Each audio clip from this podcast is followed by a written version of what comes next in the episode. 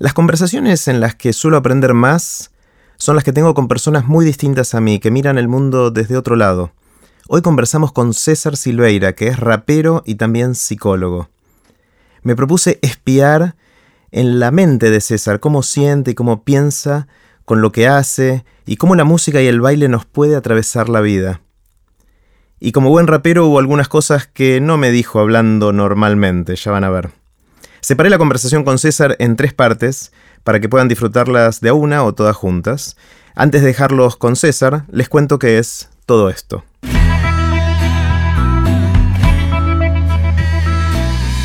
Esto es Aprender de Grandes, el podcast donde comparto lo que aprendo mientras intento aprender durante toda la vida y lo que converso con gente que admiro. En esta primera parte conversamos sobre cómo la música y el baile nos atraviesan. Pueden ver los links que mencionamos con César en aprenderdegrandes.com barra César. Los dejo con César. Hola César. ¿Cómo estás Jerry? Muy bien, ¿vos? Bien, bárbaro. Sabes que siempre en Aprender de Grandes me gusta empezar con una pregunta súper amplia y dejarla que nos lleve a donde quiera llevarnos. Y me encantaría hacerte una pregunta muy distinta a la de todos los demás porque mm, vos sos un poco distinto en, muchos aspectos. Pero dado que mm, venís usando la música y especialmente el rap para vos crecer, para comunicarte, para hacer un montón de cosas con, gente de diversos ámbitos, me interesa mucho saber cómo te atraviesa la música y qué es lo que aprendiste en, todo ese camino. Uf, eh, sé, que es una pregunta inmensa. sí, sí, y hermosa a la vez porque me, lleva como a, registrar y a explorar lo, más, como lo que más me hace vibrar, ¿no? Entonces, eh, me encanta encarar por ahí. La música siempre estuvo presente en mi vida, en, mi casa fue, una casa que había, que se llegaba y se, se bailaba, que había guitarras por todos lados, desde mi viejo haciendo payasadas de baile hasta mi vieja también es artista plástica, como que eso estuvo siempre latiendo y permitido, ¿viste? Eh, entonces ya crecí con ese permiso, digamos. Y, y lo que sucede cuando es que hay, una diferencia tan grande cuando hay música que cuando no, que es como... Quiero, quiero vivir muchos momentos en música, eh, como en estado de música, ¿no? Es como que se enciende, me enciendo y se enciende el ambiente. Entonces, eh, quiero, quiero, estar, quiero estar sumergido en eso, en todos los formatos que tiene. Eh, entro como en un estado más, eh, más placentero, más placentero y, de conexión. Así que sí, siempre me atravesó la música. Eh, de escucharla, después estuve con unos proyectos en, un barrio así más humilde armando una murga y ahí empecé a sentir como los, los bombos y el poder de, de como de lo primitivo, ¿viste? De África, digamos, hecho percusión. Después eh, empecé a flashear mucho con el hip hop. Empecé a tomar clases de baile y ya era grande, entre comillas, para lo que se supone que hay que, no sé qué, para los formatos que hay preestablecidos. Y también, viste, tomaba cuatro clases por semana, como que siempre que, encuentro una faceta nueva de eso, me sumerjo ahí porque es, me voy conociendo, me voy sintiendo. Y además lo que, lo que voy descubriendo es que lo aprendo mucho enseñándolo o compartiéndolo. Entonces, por ejemplo, cuando estaba, eh, cuando estaba en esta fase de descubrir el hip hop y el, freestyle y mi cuerpo desde otro lado, porque yo imagínate, eh, en esa época que era, fue a los, no sé, 26, era un rugby, era en rehabilitación, viste, físicamente, como que, aunque siempre me gustó bailar, bueno, lo empecé a conocer ahí, y ahí conocí a Tini Barceló, que ahora es mi socia y mejor amiga, y me dice, che, y si enseñamos juntos, pues ella daba clases, ¿viste? Y ahí empezamos a, Y yo digo, no, ¿cómo voy a enseñar yo esto que recién estoy aprendiendo? Bueno, está bien, y armamos una clase que se terminó llenando y yo como que una vez más empecé a descubrir que al enseñar y a compartirlo, entiendo cómo funciona, crezco, me apasiona, es como que ese, es mi circuito, ¿viste? Qué bueno, esto, no sé si escuchaste de los primeros episodios de Aprender de Grandes cuando decía que en parte hago esto pues yo quiero aprender y siento que si lo puedo comunicar lo estoy aprendiendo de otra manera. Me encanta escuchar que, eso no se aplica solo en las cosas que yo hago, pero también en la música y en otras cosas. Pero sin duda, sin duda que es, es circular, ¿no? O sea, también seguir descubriendo cómo es, es el aprendizaje es como que por ahí en, la educación que recibí fue más lineal, ¿no? De alguien que sabe, me, me, lo deposita a yo que no sé. Y ese aprendizaje es raro porque no, no enciende, ¿viste? En cambio el encender es como, vos pones una madera, otra madera, otra madera, y eso, o sea, yo no puedo aprender si no estoy enseñando, y si no enseño y aprendo es como circular, ¿viste? Y en la música eso, imagínate, o sea, alguien está haciendo música y ya, y ya a todos nos llega. Es como muy transmisible, ¿viste? Claro. Esto, esto César, de, la música y del baile, todo eso es algo que me es tan lejano a mí que me tengo 18.000 preguntas para hacerte, no sé ni por dónde empezar. Pero una que me encanta es cómo enseguida relacionaste la música con el cuerpo. Eh, yo, yo soy alguien que habito mucho en mi cabeza y menos en el cuerpo, quizás, y, siento que vos sos al revés en ese sentido. No porque tengas menos cabeza, al contrario, sino que el cuerpo juega un rol importantísimo en, todo esto. Que, ¿cómo, ¿Cómo es eso?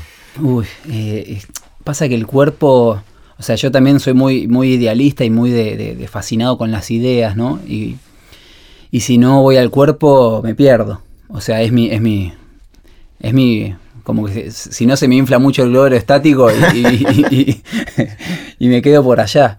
Y además en el cuerpo lo que pasa es que, eh, bueno, somos cuerpos, ¿no? Y es como que ahí, ahí siento las cosas, o sea, ahí siento lo que, lo que está pasando, ¿no? Como si, si no lo atravieso por mi cuerpo son solo como ideas, entonces me, pierdo un poco ahí. Y, y, me fascina el aprendizaje eh, físico, me fascina, es como que eh, como, si, como si hiciera realidad, como si pasara de una idea a la realidad. Hasta que no te llega al cuerpo no, no, está sucediendo. Está como ahí, ¿viste? Está como, no sé, es como hablar de una comida o comerla, ¿viste? Está, es como, podemos hablar de recetas y qué bárbaro, pero yo quiero comer un buen asado, no hablar solo de eso, ¿viste? Y al, y al, y al vivirlo, al, al bailarlo, al sentirlo así, bueno, es como es ahí donde lo saboreo, ¿viste? Como del saber al sabor, como que esa, ese ancla. En eso, César, me, llamó mucho la atención cuando teníamos eh, intercambios de mensajes antes de, esta conversación y yo te decía, bueno, estas son las preguntas que típicamente hago en Aprender de Grandes y tu respuesta me asombró porque mm, me dijiste, ya las estoy sintiendo a las preguntas, cosa que me parece re loco porque yo las voy pensando, vos las vas sintiendo claro. Eh, y eso, eso me encanta, ese cambio en el lenguaje es muy simbólico y muy profundo de cómo vivís estas cosas, ¿no? Claro, sí, es un alto aprendizaje, o sea me fui, fui entendiendo con el tiempo y sigo aprendiendo, obviamente, y espero nunca dejar de, descubrir esto de como que el, valor del sentir, pero en un sentir conectado y centrado, ¿viste? No solo como las sensaciones, sino de, un... Porque vos también sentís y, y, pasa que no estamos acostumbrados por ahí a darle, a darle cabida a eso, ¿viste? Como que no sé, recién te escuchaba hablando de, lo de TED, de esto, de lo otro, de la adrenalina que te da. Y eso es todo sentir. Claro. Pasa que después creemos que es más importante pensar, o, pero en realidad. Claro, después le ponemos una narrativa arriba que suena racional, pero no viene de ahí, ¿no? palos. Y eso, y eso es lo lindo de rapear y de improvisar, y lo, lo fascinante que es.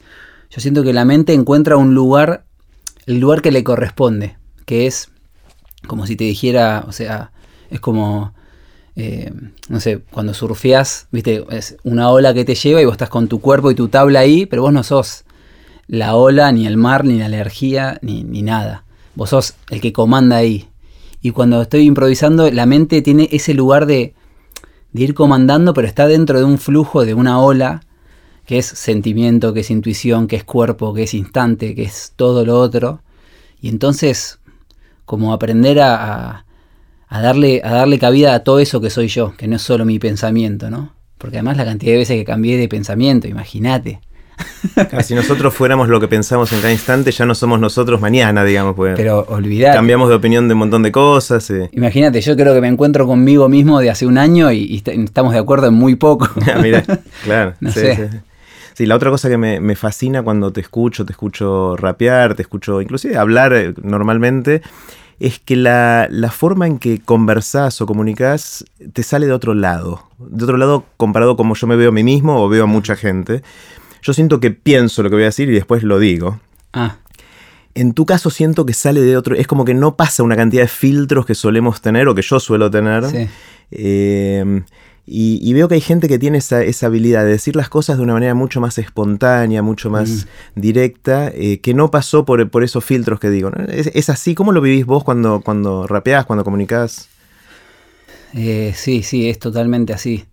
Em, o sea, no sabría distinguir hoy cuánto es de, como de talento o de algo innato y cuánto es de trabajo, porque la verdad que eh, hago esto todo el día porque me fascina hacerlo, desde en el living de mi casa hasta yendo en un auto, hasta cuando grabo una canción, como que sí que, sí que siento que es momento de que de, de rapearlo, digamos, de dejar de hablar de la comida y comerla, o sea, te, puedo contar esto en una impro. Dale, dale, a ver, rapiémoslo, rapiémoslo. Está buenísimo esto, porque yo le hablo a César, pero César en realidad lo que quiere es cantar eh, y decirlo de otra manera.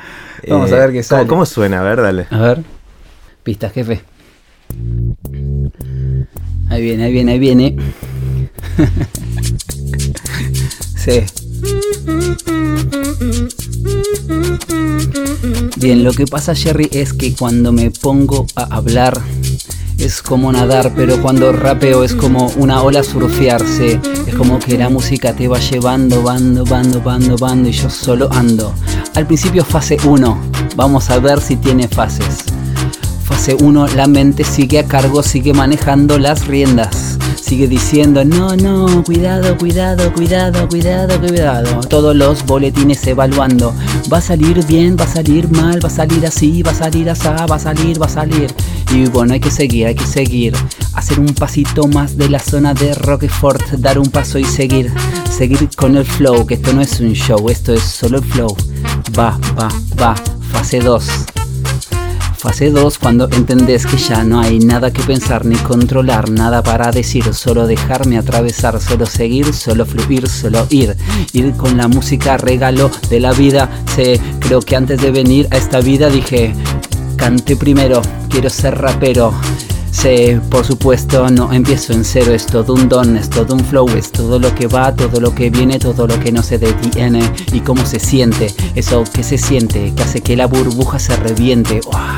Y volver a ver, y volver a ver, y volver a ver, y volver a habitar ese lugar una vez más, siempre a mano, siempre esa música, siempre compartida con mis hermanos. Ponerse a improvisar como todo lo que en la vida me viene a tocar. No puedo tener un plan tan rígido porque la vida ya se encargó de tirarlos. Así que bueno, mejor seguir con este flow para volver a rearmarlos y que lleve y que venga. Si lo importante es el viaje y que no se detenga y ligero de equipaje. Sí, y que cuando toca la cosa jodida que yo no me raje, que esté plantado con mi propio flow, con mi propio estilo libre, sé que no está en los libros, no está, y yo no estoy comiendo vidrio, solo va, solo viene, y así que bien que se siente porque no se detiene, no sé cuál es el destino, no sé cuál es el fin, si es fino o si es finito, pero es lo que es y que bien se siente cuando lo comparto.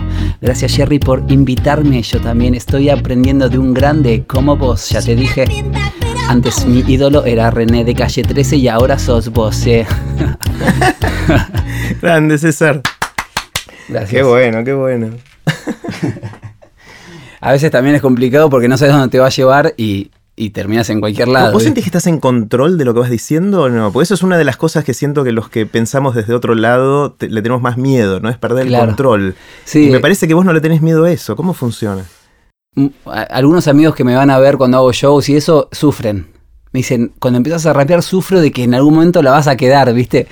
Eh, y ese es por ahí el miedo, el miedo inicial, como que es un trabajo, ¿viste? Es un trabajo de, de, confianza, de confianza en que pasa que, ¿sabes? La cantidad de veces que comprobé que, que cuando abrimos el canal más a la intuición o a este, o a este, o esta fuente o a esto, no sé, no sé a qué es la verdad, pero es hermoso, es más bien espiritual, ¿viste? No religioso, sino es como un, lado espiritual, la verdad que es así, eh, es, infinito. Sí, Yo, hay muchos raperos que se hicieron famosos en YouTube, que juegan estos torneos, competencias, todo eso, que suelen ser muy agresivos. O sea, es, mm. un estilo de competencia en el cual se bardean entre ellos eh, y gana el que mejor le pegó al otro, digamos, con la palabra, pero le pegó.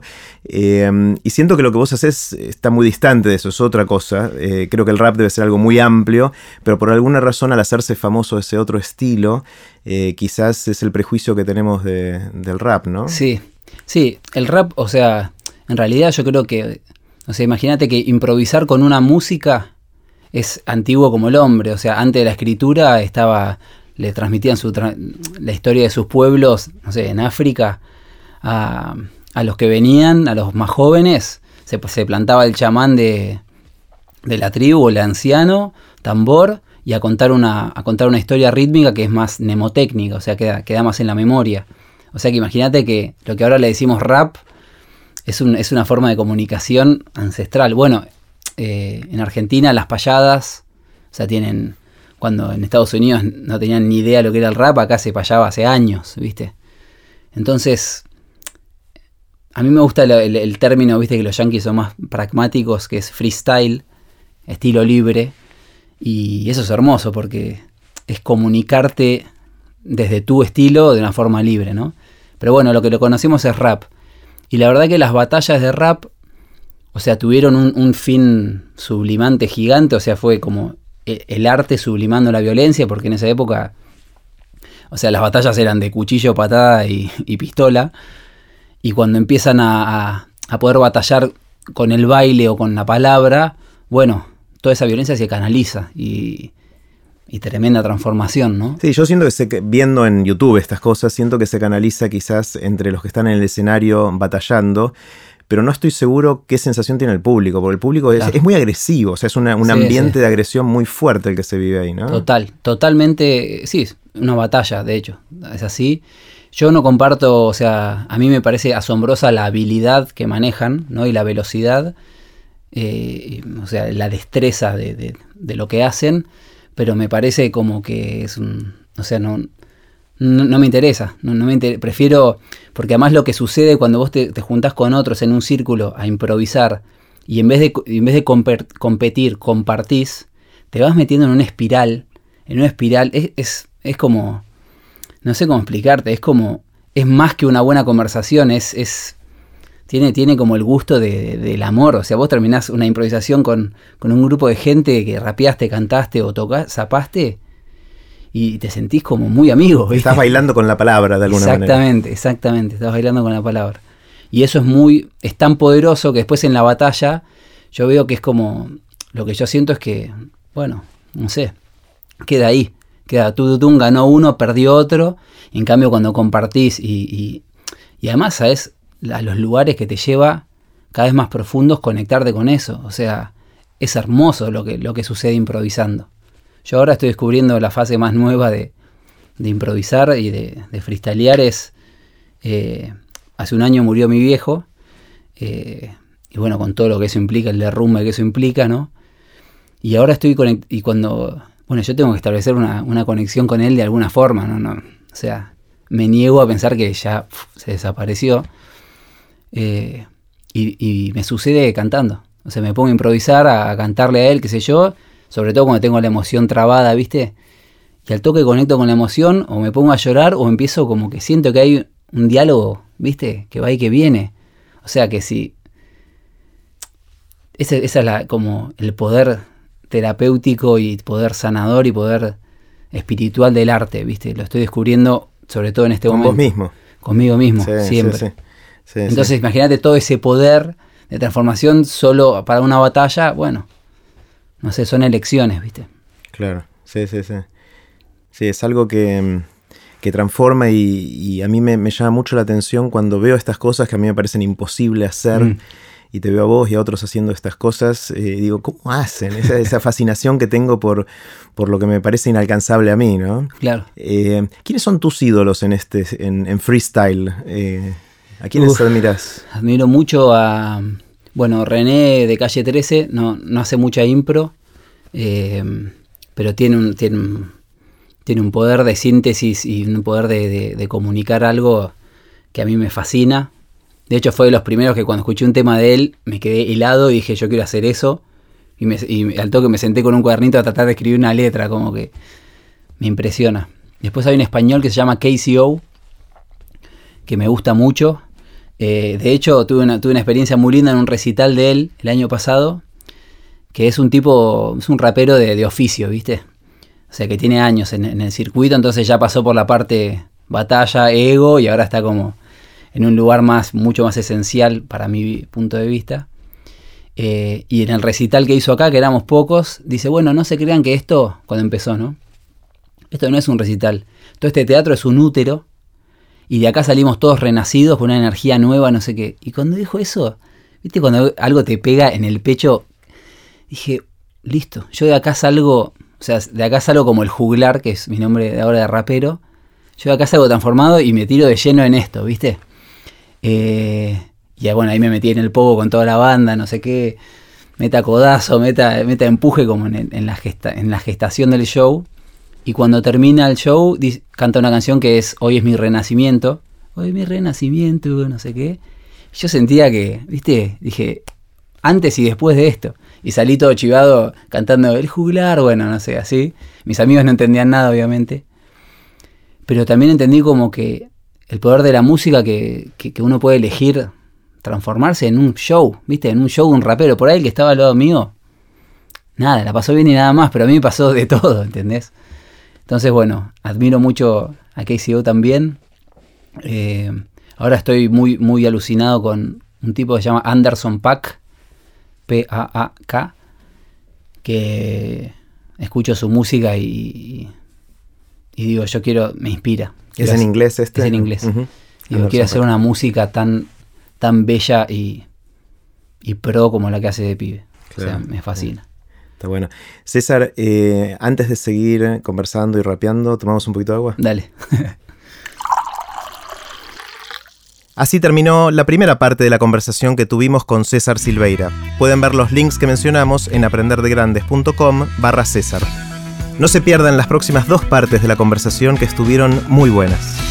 Recuerden que pueden suscribirse para no perderse ningún episodio de Aprender de Grandes en aprenderdegrandes.com. Los espero en el próximo episodio de Aprender de Grandes, cuando les cuente lo que aprendo en mis intentos por seguir aprendiendo durante toda la vida y en las conversaciones que tengo con gente que admiro. Chau.